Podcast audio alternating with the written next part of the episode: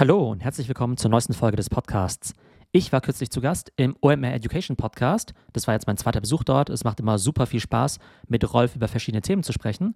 Und diesmal haben wir natürlich über das Thema NFTs gesprochen. Es war ein etwas längeres Gespräch, das heißt, wir fangen wirklich an mit den Basics, gehen dann aber auch relativ schnell in die Tiefe, analysieren eben spannende Kollektionen und auch welche Marketing-Applications es für NFTs gibt. Also hier mein Gespräch mit Rolf aus dem OMR Education Podcast. Viel Spaß damit. Moin Theo, schön, dass du da bist. Hey Rolf. Ich freue mich richtig, denn ich werde heute eine ganze Menge lernen, denn wir reden über NFTs. Und ich habe unglaublich viele Fragen und ich glaube, einen, ja, nie, wahrscheinlich sogar den besten Experten im deutschsprachigen Raum dazu mal wieder überreden können, hier in diesen Podcast zu kommen. Ähm, deshalb mal in guter alter OMR, OMR Podcast Education Tradition. Sag mal, wer du bist, was du da machst und warum es einfach eine saugute Idee ist, mit dir über NFTs zu reden. Genau, also mein Name ist Theo Pham. Einige von euch kennen mich vielleicht von der letzten OMR Education Folge, wo wir auch sehr viel über Content gesprochen haben. Und ich glaube, einige Leute kennen mich vielleicht aus LinkedIn, wo ich eben viel über Social Media und E-Commerce eben erzähle. Und in den letzten sechs Monaten, lustigerweise, wer sich auch den Feed anschaut, da ging es eben vermehrt nur noch um NFTs, ums Metaverse und ums Web 3. Und ich glaube, das zeigt halt irgendwie auch, wie stark quasi das Thema eben auch im Zeitgeist ist, wie viel das, wie sehr das eben auch, ja, ich sag mal, klassische Marketer dann eben auch begeistert. Und das heißt, ich beschäftige mich nach wie vor natürlich sehr viel mit den Web 2 Themen. Jetzt sehen wir aber eben diesen Move in Richtung Web 3. Was bedeutet es für mich? Ich investiere selbst sehr viel in NFTs. Ich habe tatsächlich sehr viele Aktien, Amazon, Apple, Google, Microsoft, alles verkauft, um unter anderem in NFTs zu investieren. Okay. Habe da jetzt eben auch ähm, viele der bekannten Kollektionen gesammelt, wie Board Ape Yacht Club, Clone X, Cool Cats oder NBA Top Shot, über die wir nachher sprechen können. Ähm, ich habe ja meinen eigenen Podcast, wo ich allein dieses Jahr bestimmt 40 oder 50 Folgen zum Thema NFTs gemacht habe. Ich habe ein neu, neues Konferenzformat ins Leben gerufen, die Web 3 die sich eben auch ganz stark ums Metaverse und um NFTs dreht. Und ich habe die, ja, vor ein paar Monaten die größte deutschsprachige Discord-Community gegründet, ähm, wo mittlerweile fast alle deutschen oder sehr viele deutsche ähm, NFT-Begeisterte sich dann eben dort äh, ja ansammeln, um einerseits über spannende Kollektionen zu sprechen, über Investments, aber eben auch darüber, wie man eben im Web 3 mit NFTs neue Produkte bauen kann, neue Experiences bauen kann. Und ich glaube, NFTs sind, glaube ich, aus zwei Perspektiven sehr interessant. Einerseits natürlich als Investmentklasse. Ne? Wenn man es gut macht, kann man da sehr viel Geld verdienen. Äh, man kann natürlich auch sehr viel falsch machen. Aber dann, glaube ich, ist es auch für Marketer extrem interessant, weil genauso wie im Web 2 eben Kanäle wie TikTok oder Instagram extrem relevant waren, hast du jetzt halt im Web 3 wieder neue Marketingkanäle, wie zum Beispiel Metaverse Experiences, NFTs oder eben auch Discord. Das heißt, heute mutet vielleicht NFT noch so ein bisschen an wie so ein Randthema, so ein bisschen was für Nerds, irgendwie aus dieser Krypto- oder Blockchain-Welt. Aber ich glaube, spätestens in ein, zwei Jahren wird eben NFT aus dem Marketing-Mix gar nicht mehr wegzudenken sein. Was man ja allein schon daran sieht, dass jetzt eben große Companies wie Adidas und Nike eben schon ganz stark jetzt in diesen Bereich reingehen. Und das ja nicht, weil sie jetzt irgendwie in Kryptowährungen investieren wollen, sondern weil sie es als ein ganz wichtiges Marketing- und Kundenbindungsinstrument sehen. Ihr merkt also schon, wie tief Theo damit drin ist. Eine Sache müssen wir vorher noch, glaube ich, offiziell sagen. Wir machen hier keine Anlage- oder Investmentempfehlung oder ähnliches. Wir teilen hier einfach gutes altes OM Education Fachwissen, ähm, damit ihr wisst, was NFTs eigentlich sind. Und genau, das ist meine erste Frage. Wir wollen ja so ein Onboarding heute machen für alle Leute, die uns zuhören. Was ist ein NFT eigentlich, Theo? Genau, NFT steht ja für Non-Fungible Token, aber im Prinzip sind das digitale Güter auf der Blockchain. Und digitale Güter, die gibt es ja schon lange. Also jeder, der irgendwie Computerspiele spielt, der kennt das ja, dass er sich im Computerspiel irgendwelche Waffen oder Skins oder Anzüge eben kauft. Das Problem ist aber, wenn ich mir jetzt so einen Anzug in Fortnite kaufe, dann ist der quasi in diesem Fortnite-Ökosystem eben gefangen. Ich kann damit nichts machen, ich kann es nicht weiterverkaufen, es kann nicht im Wert steigen. Und wenn eben morgen das Videospiel eben zumacht, dann ist mein Gegenstand eben auch weg.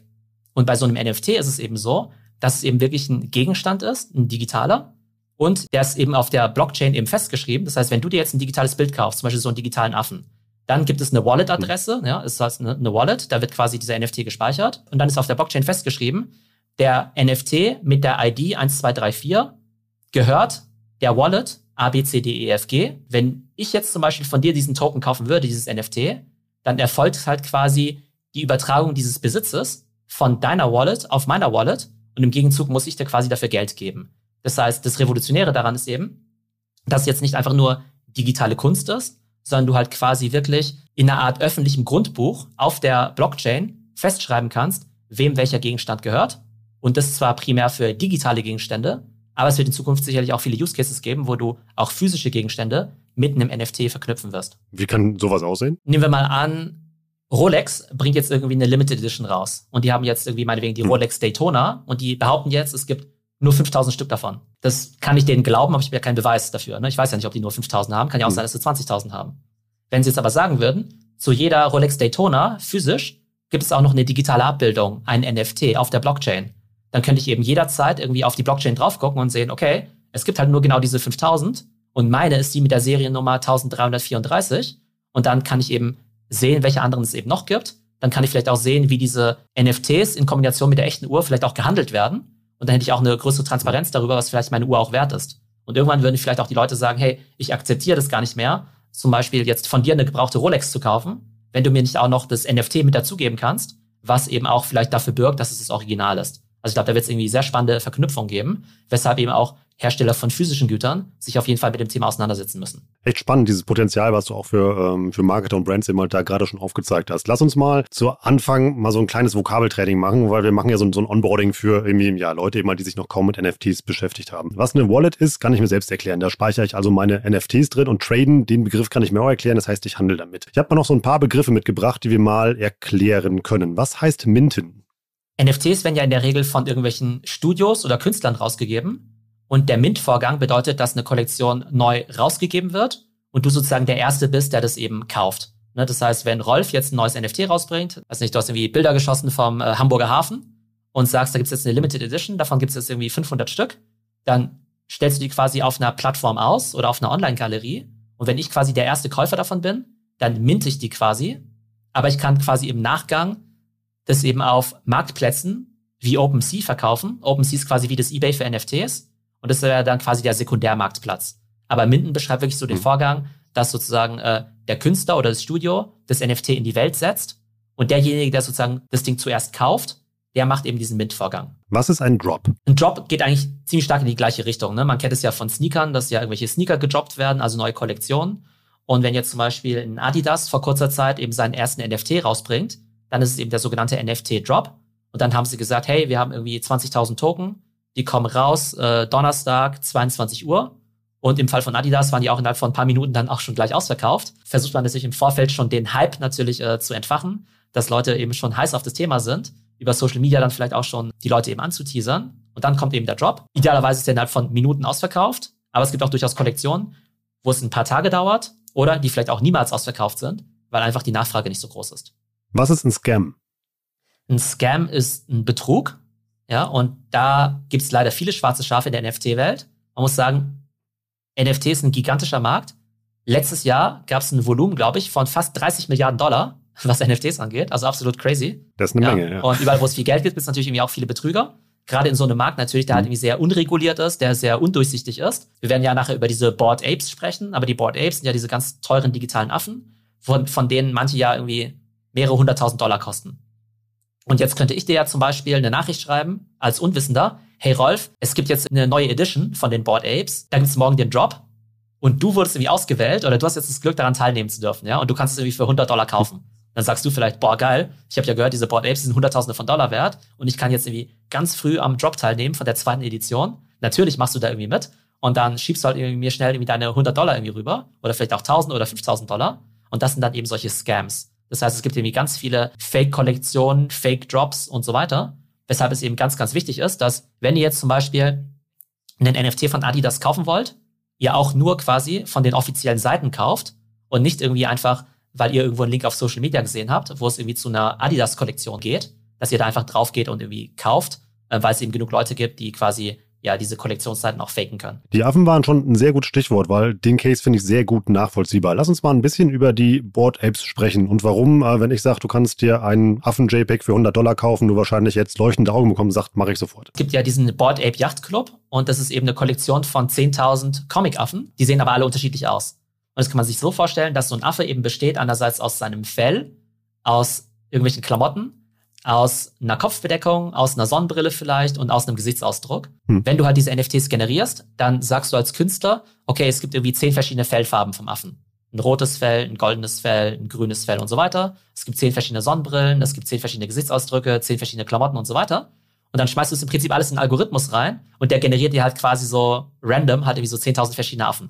Und die gibt's dann eben auch mit unterschiedlicher Seltenheit. Das heißt, es wird dann irgendwie hm. 1000 Affen geben mit einem braunen Fell, und irgendwie nur 50 Affen mit einem goldenen Fell meinetwegen. Und die mit dem goldenen Fell sind eben besonders viel wert. Das Interessante ist aber, der Drop, über den wir ja gerade gesprochen haben, von Board Ape, der fand erst letzten April statt, ja? Also 30. April 2021 war das. Und damals kannte niemand das Projekt. Also seitdem gibt es das erst, also seit neun Monaten. Genau, es gibt es erst seit neun Monaten, ja. Und damals hätte jeder Hinz und Kunst ankommen können und das Ganze minden können. Ist schon mal gut, dass wir das mhm. Vokabular mhm. haben. Jeder hätte es minden können, damals zu einem Preis von 0,08 Ethereum, was ungefähr ein Gegenwert von 200 Dollar ist, ja. Das heißt, für 200 Dollar hättest du damals mhm. einen Affen bekommen. Damals war dieses Thema NFT noch nicht so präsent. Das heißt, damals hätten die Leute vielleicht schon gesagt, ja, wie bescheuert. Ich könnte mir doch auch das Bild jetzt irgendwie abspeichern auf meinem Computer und mir einfach als Wallpaper einrichten. Das ist richtig, aber du könntest auch theoretisch ins Museum gehen und die Mona Lisa abfotografieren und irgendwie als Wallpaper benutzen, aber sie gehört dir halt nicht, ja. Das ist also wirklich mit Kunst, wie so dieses Kunstverständnis, dass man halt das Original besitzt und dass es einem wirklich gehört. Genau, und du willst aus vielen verschiedenen Gründen das Original besitzen. Einerseits, weil du vielleicht emotional mhm. gerne der Besitzer sein möchtest. Auf der anderen Seite willst du vielleicht damit spekulieren und hoffst, dass es im Wert steigt. Und dann kannst du es natürlich mhm. nur machen, wenn du auch den Token besitzt und eben nicht nur dieses JPEG, nicht nur dieses Bild. Und mit mhm. diesem Token kann man auch noch eine ganze Menge andere Dinge tun. Zum Beispiel, du bist dann quasi auch noch Mitglied in so einer Art Social Club. Ne? Also mit der Zeit ist es dann eben so, dass quasi die Inhaber von so einem Affentoken quasi so eine Community sind, sich auch gegenseitig auf Social Media wiedererkennen. Und wenn der Rolf jetzt zum Beispiel, nehmen wir an, ich kenne dich gar nicht, ja, aber du hast so ein Affenbild, dann wäre ich mhm. irgendwie automatisch der Meinung, Mensch, der Rolf ist ja ein cooler Typ, der hat irgendwie auch so einen Affen, das heißt, der ist irgendwie wohl auch irgendwie so ein Crypto-Early Adopter oder so ein NFT-Freak oder so. Und dann würde ich halt automatisch quasi, also ich nicht direkt eine Freundschaft mit dir schließen, ne, aber man würde sich irgendwie so schon verbunden fühlen, ne? Das ist irgendwie das Interessante. Mhm. Das heißt, es hat sich dann irgendwie halt von ein paar Monaten so eine ganz starke Board Ape weltweite Community dann eben geprägt von Leuten, die eben diese Affen kaufen oder auch cool finden. Dann haben irgendwann sehr viele Celebrities angefangen, diese Affen auch als ihr Profilbild zu benutzen. Timbaland, der NBA-Star Stephen Curry oder auch kürzlich auch Eminem. Die haben sich halt alle diese Board Apes quasi gekauft. Die haben natürlich wiederum Millionen von Followern oder zig Millionen von Followern. Die sehen das eben auch. Und damit ist halt quasi dieser Board Ape Charakter innerhalb von neun Monaten total global gegangen ist jetzt vielleicht so eine der wiedererkennbarsten Figuren überhaupt auf der Welt. Und jetzt kommen wir eben zur Preisentwicklung.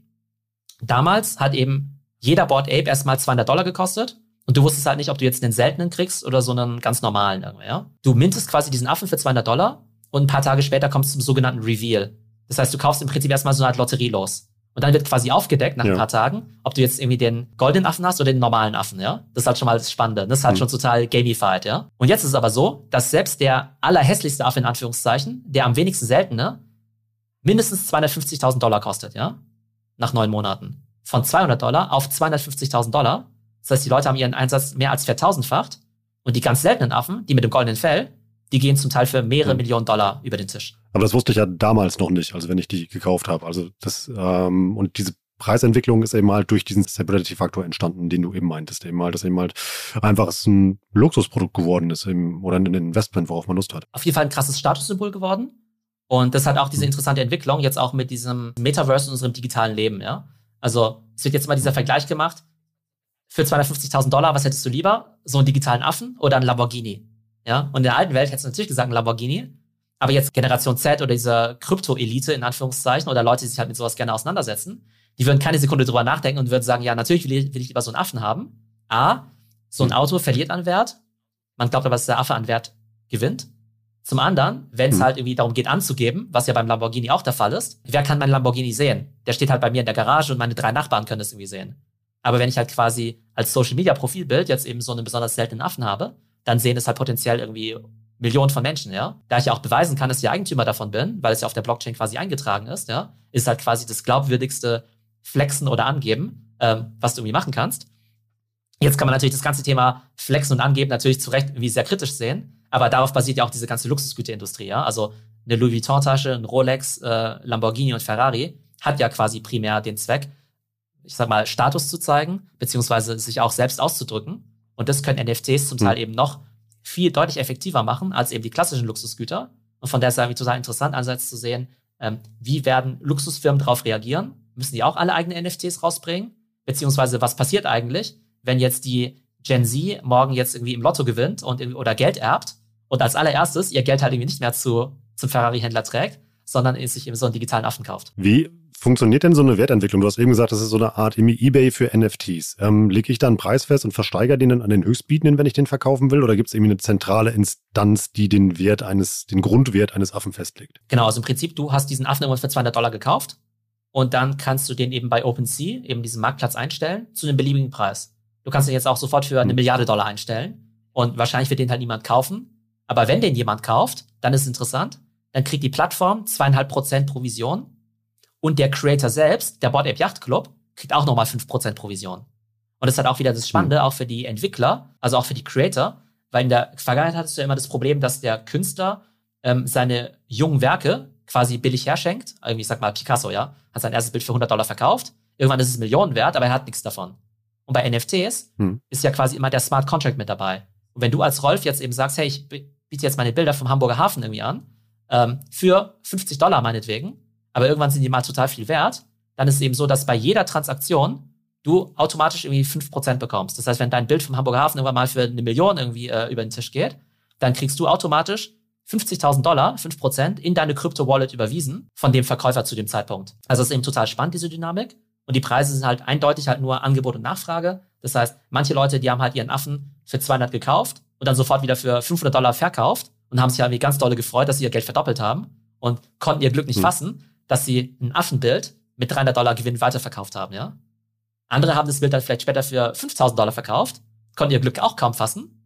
Und andere haben tatsächlich bis zum heutigen Tag ihren Affen behalten und könnten, wenn sie wollten, den für eine Million Dollar verkaufen, aber sind der Meinung, entweder ich will den Affen behalten oder der wird noch viel mehr wert ich werde den auf gar keinen Fall für eine Million verkaufen. Es ist spannend, wie da Mechanismen aus der, ich sage jetzt mal, neuen und alten Welt zusammenkommen. Also immer dieses Auktionsverfahren, aber immer dann gleichzeitig mal mit nicht physischen Gütern. Ist echt spannend. Wie sowas technisch funktioniert, da packe ich euch mal einen Link in die Shownotes. Das erklärt Sascha Lobo im Podcast von Philipp Westerbeyer immer sehr gut. Da erklärt er nämlich, wie man so ein NFT selber aufsetzen kann, technisch. Hm. Gibt es neben den Affen noch andere Projekte, mit denen man sich mal beschäftigen sollte? Also prinzipiell gibt es sehr viele verschiedene Use Cases von NFTs. Das, was wir gerade besprochen haben, sind sogenannte Profile Picture Kollektionen. Das heißt, da geht es eigentlich darum, dass du so eine Art Avatar von dir selbst eben hast. Ne? Das heißt, du sagst mhm. irgendwie, äh, ich bin nicht mehr Rolf im Internet, sondern ich bin jetzt halt dieser Affe. Ähm, das ist aber nur einer von vielen Use Cases. Dann gibt es natürlich auch digitale Kunst, wo das Ganze ja auch herkommt. Das wären zum Beispiel deine Bilder vom Hamburger Hafen. Ja? Das heißt, viele mhm. digitale Künstler, die ähm, hatten in der Vergangenheit das Problem, dass sie jetzt ihre Bilder gar nicht verkaufen konnten, weil ja jeder quasi das Bild einfach kopieren konnte, ja, gerade wenn es digital ist. Mit dem NFT können sie halt diese Knappheit eben schaffen und haben dann eben auch Sammler. Und da gab es ja eben letztes Jahr diese große Auktion mit Beeple, wo ja dieser amerikanische Künstler sein Gesamtwerk quasi als Mosaik zusammengepackt hat, all seine digitalen Werke. Und es wurde ja für 69 Millionen Dollar verkauft, ja. Das heißt, das ist der hm. Use Case digitale Kunst. Dann gibt es auch andere Use Cases, wie zum Beispiel digitales Land. Ne? Es gibt ja halt ne, diese Metaversen jetzt.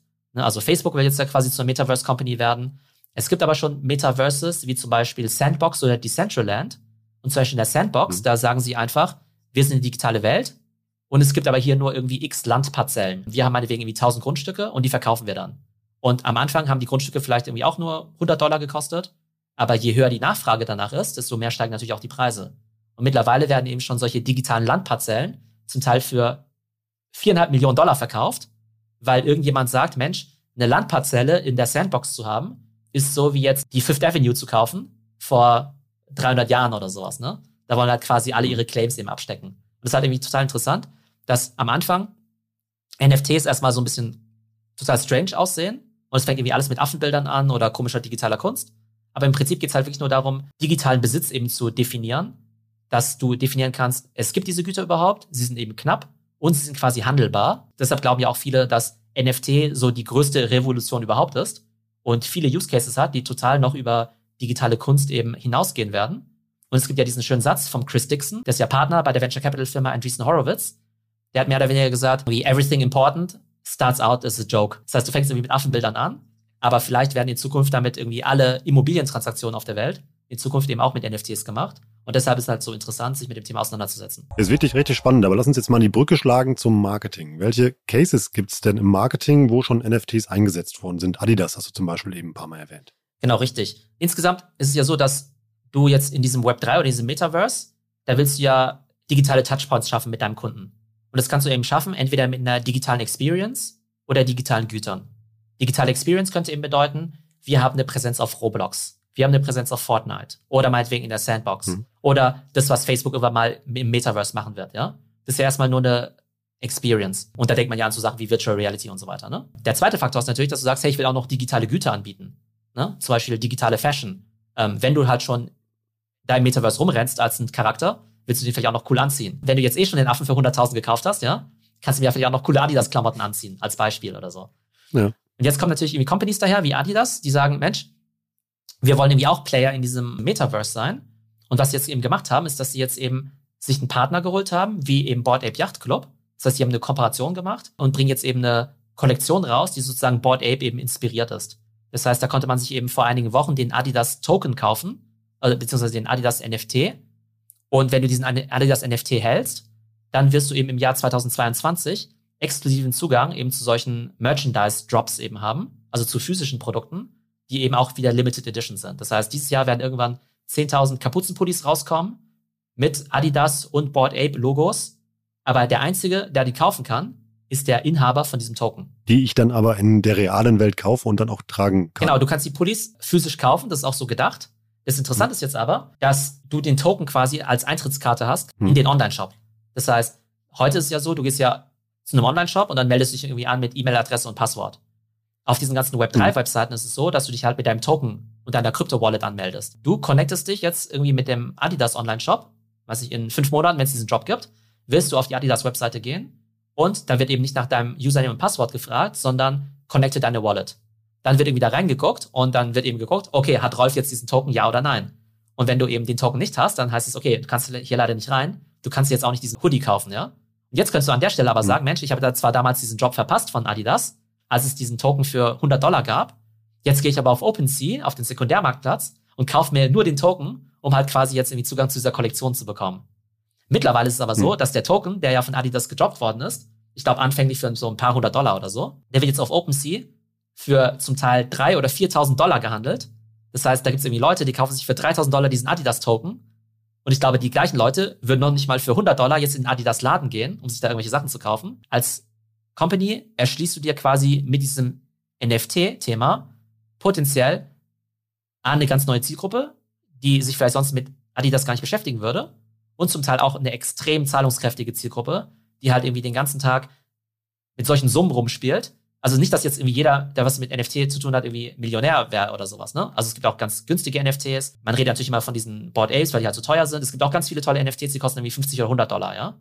Aber insgesamt kann man schon hm. sagen, dass Leute, die im NFT-Space unterwegs sind, sehr experimentierfreudig sind, in der Regel ziemlich gut gebildet sind und sehr gut verdienen. Und das ist ja für alle Marketer eben eine Traumzielgruppe. In einer Welt, wo du dir überlegen müsstest, naja, kostet der Sneaker jetzt irgendwie 200 oder 250 Dollar, ist es halt quasi in der Welt fast irrelevant ob der Token jetzt irgendwie zwei oder 3.000 Dollar kostet. Ist mega spannend eigentlich. Also diesen Adidas-Case, den du eben beschrieben hast, das ist ja eigentlich die ähm, ja, Meta-Version des Supreme Cases, ähm, den man ja immer ja so kennt. Und ja, aus Unternehmenssicht auch voll spannend. Du generierst ja Kapital eben mal dadurch, dass du halt die Token verkaufst und eben, und vor allem dann ja auch weißt du ja, dass du dann ja auch ähm, die Produkte, die du aufgrund dessen eben halt ja herstellst, dass äh, die ja auch reißenden Absatz finden werden. Also eigentlich eine sehr clevere Investition. Im Augenblick gibt es natürlich auch schon, gerade in der Sneaker-Welt, so Limited Edition Drops oder Supreme, ne, du hast angesprochen. Und da ist der Mechanismus ja in der Regel, die Leute übernachten irgendwie vor dem Store irgendwie drei Tage lang, was du vielleicht cool, cool finden kannst als Brand, weil es wie nach Hype aussieht, sind aber vielleicht auch gar nicht so tolle Bilder. Oder diese ganzen Bots, die meinetwegen irgendwie, sobald der Online-Shop irgendwie live geht, sofort alles wegkaufen. Und jetzt sagst du im Prinzip mhm. als Brand, nee, meine Sachen bekommen eben nur meine Token-Inhaber. Ne, du musst Token-Inhaber sein, um mhm. da überhaupt irgendwie zum Zug zu kommen. Das eröffnet aber auch wieder ganz neue Dimensionen, auch so in Richtung, ich sag mal, Membership-Modelle oder CRM oder sowas. Ja, dass du vielleicht sagst, hey, mein Kundenprogramm der Zukunft ist halt irgendwie nicht mehr zu sagen, hey, du hast irgendwie, bist hier irgendwie registriert mit E-Mail-Adresse und Passwort und du sammelst irgendwie Punkte und du bist irgendwie Gold, Silber, Bronzekunde, sondern du bist irgendwie Tokeninhaber. Mhm. Du als Firma kannst eben den Token meinetwegen verschenken, du kannst den verkaufen, aber irgendwann sagst du halt, nur der, der den Token hat, kommt eben zum Zug und das ist halt auch wieder so ganz andere Dimensionen, ja, und ist halt auch wieder so spannend als Marketer. Es kann halt irgendwie sein, dass du jetzt vielleicht gerade dabei bist, dir deine CRM-Strategie 2025 zu überlegen und irgendwie gerade überlegst, boah, benutze ich jetzt irgendwie äh, Mailchimp oder sonst was für ein E-Mail-Marketing-Tool. Aber was du eigentlich brauchst, wäre die richtige Token-Strategie, um ganz klar zu definieren, welche Token bringe ich raus, wie viele gibt es davon, welche Utilities versprechen die eben auch und was haben meine Tokeninhaber davon. Man muss dafür ja noch nicht mal so ein Luxusprodukt haben. Also ich habe einen Case gefunden, ähm, der war von McDonalds. Die haben irgendwie zum Geburtstag oder zur Wiedereinführung des McRibs oder so, haben die eine Lotterie aufgesetzt. Wenn du den, ihren Tweet retweetet hast, hast du eben halt an einer Lotterie teilgenommen und konntest dann eben halt einen McRib-NFT gewinnen dadurch. Und äh, finde ich auch spannend. Also erstmal, weil du das, das Marketing eben halt ja hast, eben halt in Social Media eben halt dann dadurch und aber dann ja auch durch diese Leute eben halt, die gewonnen haben, ja dann auch eine sehr exklusive Zielgruppe. Ich weiß jetzt nicht, wie die Wertentwicklung des MacRib-NFTs ist, aber irgendwie auch eine spannende Geschichte eigentlich. Im Filmbereich, da gab es ja kürzlich wieder so ein äh, Sequel, auch von der Matrix, ne? Da weiß ich gar nicht mehr, ob es mhm. Matrix 3, 4 oder 5 ist, ja. Ich glaube 4. Aber die haben quasi ja. zum ähm, Filmlaunch, zum Filmstart, glaube ich, auch irgendwie 100.000 oder 200.000 NFTs gedroppt. Auch zu einem ganz, ganz geringen Preis. Mhm. Aber das. Ja, 50 Dollar haben die nur gekostet. Ja, ja genau, relativ günstig, ja. Ne? Man könnte es ja auch noch, du hm. kannst ja beliebig billig machen, ja, das ist deine eigene Entscheidung. Hm. Aber das heizt natürlich auch wieder den Hype natürlich an, dass die Leute halt sich dafür interessieren.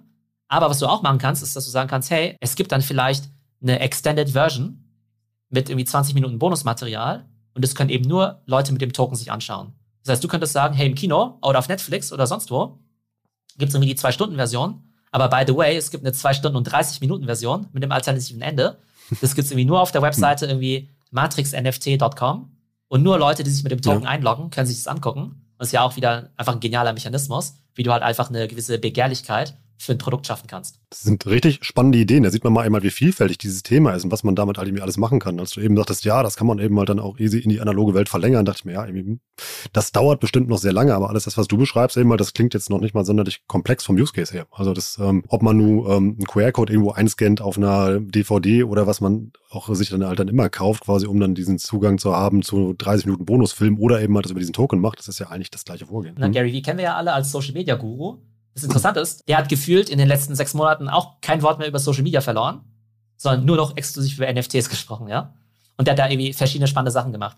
Auf der einen Seite hat er eben sein eigenes NFT-Projekt gestartet. Das nennt sich V-Friends. Das heißt, es ist quasi auch eine Kollektion von NFTs, die quasi halt seine Superfans eben kaufen können. Ne? Und du bist dann quasi Mitglied vom Gary V Superfan Club, ja. Und die wurden eben damals auch rausgegeben für einen Preis von, ich sag mal, ungefähr 1000 Dollar, was ja gar nicht so wenig ist für so eine Fanmitgliedschaft. Der billigste davon kostet im Augenblick, glaube ich, 40 oder 50.000 irgendwie, ja.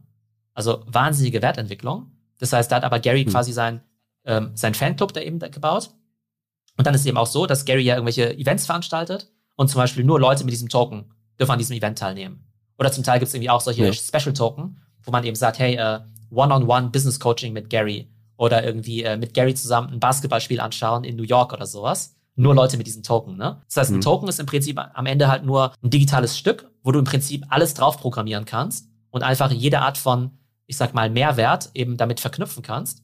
Das heißt, du als Firma, als Influencer, als Creator kannst eigentlich beliebig kreativ sein und einfach sagen, hey, ähm, ich gebe diese Token raus und dieser Token kann im Prinzip alles darstellen. Und solange quasi Leute das spannend finden und du natürlich dann auch deliverst, was du versprichst, sind eigentlich der Fantasie keine Grenzen gesetzt. Machen das schon Sportler? Das war meine erste Assoziation, als ich mich da so ein bisschen eingelesen habe. Eben halt eigentlich, also warum gibt es noch kein äh, Cristiano Ronaldo NFT oder ein Messi NFT oder sowas? Weil da ist die Fanbase ja automatisch da. Ist ja eigentlich genau das Gleiche, was du gerade bei Gary Vee beschrieben hast.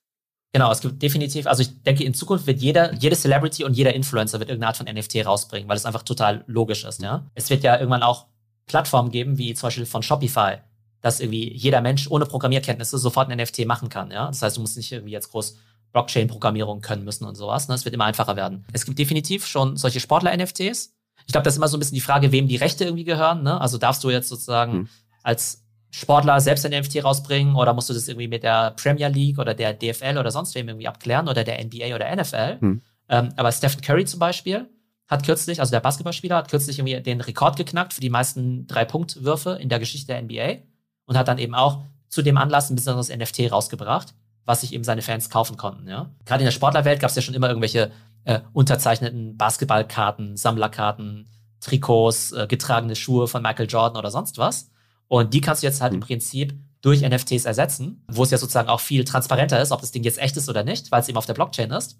Aber ob jetzt irgendwie das ja. Paar Schuhe von Michael Jordan mit der Unterschrift jetzt wirklich von ihm getragen wurde, das weiß ich am Zweifelsfall nicht, wenn ich mir jetzt so ein Ding auf äh, Ebay kaufen würde. Weil du eben die Bildrechte ansprachst, das äh, hatte ich bei dir gelesen, dass äh, die Rechte an deinen Affen dir auch gehören. Das ist ein extrem spannendes Thema. Jeder Creator, der jetzt zum Beispiel eine Kunst auf den Markt bringt, der kann im Prinzip ja. selbst bestimmen, wie restriktiv er mit den Rechten ist oder nicht. Das heißt, du könntest jetzt, ne, um wieder auf dein Hamburger äh, Hafenbild zu kommen, du könntest jetzt sagen, ihr könnt es kaufen, aber ihr dürft es niemals verwenden. Oder du könntest sagen, nee, es kann ausstellen, wer möchte, weil das trägt ja auch wieder zur Bekanntheit der Kollektion eben bei. Ne, dass du sagen könntest, hey, Leute ja. können es meinetwegen ihre eigene Ausstellung machen und damit irgendwie Geld verdienen. Und du findest es irgendwie ganz prima, ähm, weil das dann quasi dadurch bekannter wird. Oder du könntest irgendwie sagen, nee, das ist irgendwie mein Bild. Ich bin der Urheberrechtsbesitzer. Niemand darf irgendwie damit Geld verdienen. Bei Board Apes ist es jetzt so, dass sie sagen, hey, ähm, jeder darf diese Affen verwenden. Sie dürfen nur nicht den Namen Board Ape verwenden und sie dürfen nicht das Logo verwenden. Aber im Prinzip, wenn du diesen Affen kaufst, ist halt so ähnlich wie wenn du hier den Hulk kaufen würdest oder Spider-Man und quasi halt das Bild von Spider-Man ja. immer benutzen dürftest. Und was jetzt eben passiert ist, ist, dass jetzt Leute kleine Startups machen, die halt quasi mit der Bekanntheit der Affen spielen. Es gibt jetzt zum Beispiel eine, eine hm. Kaffeemarke, die heißt dann wie Board Coffee oder sowas, ja. Wo dann halt quasi echt ja. wie bei so einer Lifestyle-Kaffeemarke, halt irgendwie so coole Hipster-Verpackungen und so weiter. Aber statt irgendeinem Logo ist dann halt irgendwie genau dieser eine Affe drauf, meinetwegen mit dem roten Fell und dem Sombrero oder mit dem Cow Cowboy-Hut oder sowas, ja. Das ist dann der Board Ape ja. Nummer 3458 oder sowas, ne? Und das heißt, da hat sich hm. im Prinzip in diesem Board Ape Ökosystem hat sich jetzt irgendwie so eine Vielzahl an kleinen Mini-Brands eben aufgebaut. Manche Leute machen eine Kaffeemarke, die anderen machen irgendwie eine Burgerbude, die nächsten machen einen Comic, die nächsten machen einen Film draus, so dass im Prinzip hm. die Franchise der Board Apes nicht irgendwie zentral gesteuert wird, irgendwie von der Entwicklerfirma, sondern die im Prinzip sagen, hey, jeder kann im Prinzip jetzt die Board Ape Franchise voranbringen. Und wenn sie Pech haben, wird es natürlich irgendwie nur für Quatsch irgendwie verwendet. Das willst du ja vielleicht auch nicht. Aber im besten Fall hast du natürlich eine coole Community von total unternehmerischen Leuten, wo du sozusagen jetzt irgendwie 10.000 Leute hast, die quasi deine Gesamtbrand nach vorne bringen, was natürlich ein total genialer Ansatz ist. Ja, ist interessant, wie gesagt, immer, dass die, deine Affen dann mehr oder weniger schon so eine Art ja oder Influencer werden könnten, so für sich dann schon selber. Und dass du dann irgendwie Creator hast ähm, oder eben mal zumindest ja immer irgendwie Bilder, die du dann ja auch ähm, ja, an andere Menschen ähm, ja, vermieten kannst oder immer Produkte damit kreieren kannst. Plakatives Beispiel. Also tatsächlich gibt es jetzt ja schon Companies, also Musikstudios, die kaufen sich mehrere Affen zusammen, um halt quasi die Affen als Band rauszubringen. Ja, also so richtig große Musiklabels. Ich weiß gar nicht, wer es ist. Ich glaube auch Timbaland zum Beispiel. Ne? Timbaland hat sich auch so einen Affen gekauft, hm. macht auch ein Musikprojekt draus, ja. Eminem hat sich hm. letztens einen Affen gekauft, ja, so ein Board Ape, ja, der ja. zufällig halt so aussieht wie Eminem, ja, eher mit einem helleren Fell und einer Goldkette und so weiter. Nehmen wir an, ich bin jetzt Steuerberater und ich möchte mich fokussieren auf Steuerberater für Krypto. Und wenn ich halt irgendwie Theo Pham bin, dann kennt mich halt irgendwie niemand. Oder wenn ich irgendwie so Michael Müller bin oder so. Wenn ich jetzt mir aber diesen Affen kaufe und jetzt sage, hey, ich bin jetzt Steuerberater für Krypto, habe ich Instant Credibility mhm. in der Community, Instant Wiedererkennungswert. Also keine Werbekampagne, kein Firmenschild, keine Visitenkarte könnte quasi das an Visibility für mich erzeugen, wie es sich jetzt eben diesen Affen zu kaufen, ja. Das heißt, die Leute, die sich halt damals diesen Affen für 500 Dollar gekauft haben, die haben ja eh ausgesorgt. Aber es könnte total rational sein für eine Company, selbst jetzt noch zu sagen, ich kaufe mir jetzt so einen Affen für 200.000 Dollar als eine Art Marketing-Invest, weil bevor ich mir jetzt selbst meine mhm. Marke aufbaue als der Krypto-Steuerberater oder die neue Krypto-Kaffeemarke, stehe ich doch lieber auf den Schultern der Giganten beziehungsweise der Affen und profitiere von deren positiven Image und bin einfach Teil des Ganzen. Oder ich gebe dir halt Geld, dass ich der, die Bilder deiner Affen benutzen darf. Kann ich auch machen. Es gibt quasi gerade einen Affen, der quasi seinen eigenen Affen jetzt quasi als ähm, Buchautor quasi vermarktet. Ne, das ist wie so ein Charakter, der ist wie ja. Jenkins de Valet oder sowas, ja. Ähm, das heißt, da wird einfach ein fiktiver Buchautor quasi geschaffen. Und der schreibt jetzt ein Buch mit Affen. Aber in diesem Buch müssen ja auch andere Affencharaktere vorkommen. Und ich habe jetzt tatsächlich die Rechte von meinem Affen. Ich besitze ja auch irgendwie zwei von, äh, also es gibt so quasi so Mutantenaffen. Ich habe quasi zwei, hm. die Rechte von zwei meiner Affen quasi an diesen Autor übertragen. Und wenn das Buch jetzt zum Beispiel, keine Ahnung, eine Million Dollar Gewinn macht, und in Summe haben aber quasi 1000 Affeninhaber quasi ihre Affenrechte da quasi mit übertragen. Und die finden auch in diesem Buch statt oder in diesem Comic. Dann wird halt quasi der Gewinn durch 1000 halt geteilt. Das heißt, irgendwann in ein paar Jahren taucht vielleicht eines Tages irgendwie eine ja, Tantiemenzahlung in meiner Krypto-Wallet irgendwie äh, auf, weil ich irgendwie in 2021, 2022 irgendwann mal quasi die Rechte meines Affen für dieses spezifische Projekt mal lizenziert habe. Also total abgefahren man merkt und sieht auch eben halt deine Begeisterung für dieses Thema und vor allem auch eben halt für die Community, die dahinter steckt. Du hast aber jetzt an vielen Stellen schon mal ähm, ja so einen Ausblick ähm, durchblitzen lassen. Vielleicht kriegen wir das, das nochmal gesammelt. Was glaubst du oder wie glaubst du, entwickelt sich das Thema so in nächster Zeit weiter? Also alles das, was wir gerade besprochen haben, ist in den letzten sieben Monaten passiert. Das finde ich ja mal noch so unglaublich. Halt von dem Launch von so einem Projekt bis, ähm, ja, wenn man jetzt darüber redet, hört sich das an, als wären das schon irgendwie gefühlt zehn Jahre mit diesen ganzen Entwicklungen, die da passiert sind. Was passiert in den nächsten sieben Monaten, Theo? Genau, vielleicht auch noch um es als Perspektive zu rücken. OpenSea, dieser Marktplatz, der hat im letzten Januar 8 Millionen Trading-Volumen gemacht. Der wird diesen Januar vermutlich 4 Milliarden machen. Also eine Ver-500-Fachung innerhalb von zwölf Monaten, ja. Das ist halt unfassbar. Und die Affen, über die wir geredet haben, die ja damals für 200 Dollar pro Stück rausgegeben worden sind, da, gab's, da gibt es mittlerweile ein Trading-Volumen an Affen von einer Milliarde Dollar in neun Monaten. Ja, das ist halt unfassbar. Und dieser Space ist unglaublich schnell. Und da einfach mal zwei Monate nicht dabei zu sein oder zwei Wochen nicht dabei zu sein, ist halt wie wenn du jetzt ein Jahr verpasst hättest. Ja, ist halt unglaublich dynamisch. Deshalb ist es auch, glaube ich, wichtig für alle, die sich dafür interessieren, da immer up to date zu bleiben. Was das Jahr 2022 angeht, ich glaube, du kannst die Uhr danach stellen, dass jede große Brand ein NFT-Projekt starten wird. Ne, Adidas und Nike, die hm. waren jetzt irgendwie Early Mover. Jede Brand wird sich mit dem Thema NFT beschäftigen und mehr oder weniger gute Projekte irgendwie rausbringen. Manche werden erfolgreich sein, manche werden total lachhaft sein und einen riesigen Shitstorm ernten, ernten von der Community. Gehört irgendwie mit dazu. Trotzdem glaube ich, dass jede Brand was damit machen muss. Du wirst die Digitalisierung des Lebens irgendwie erleben. Ähm, wir denken ja quasi durch Corona ist quasi unser Leben schon digitalisiert mit Zoom und virtuellen Meetings und so weiter. Wenn du jetzt aber quasi auch noch jedes digitale Gut handelbar machst, wie digitale Fashion, wie digitales Land, über das wir gesprochen haben, wie digitale Avatare. Also heute so einen digitalen Avatar zu haben, ist was für so Super-Nerds, ja. Ich glaube, in Zukunft wird jeder so einen digitalen Avatar haben, für den er entweder 10 Dollar ausgegeben hat oder 100.000 Dollar, je nach ne, Präferenz.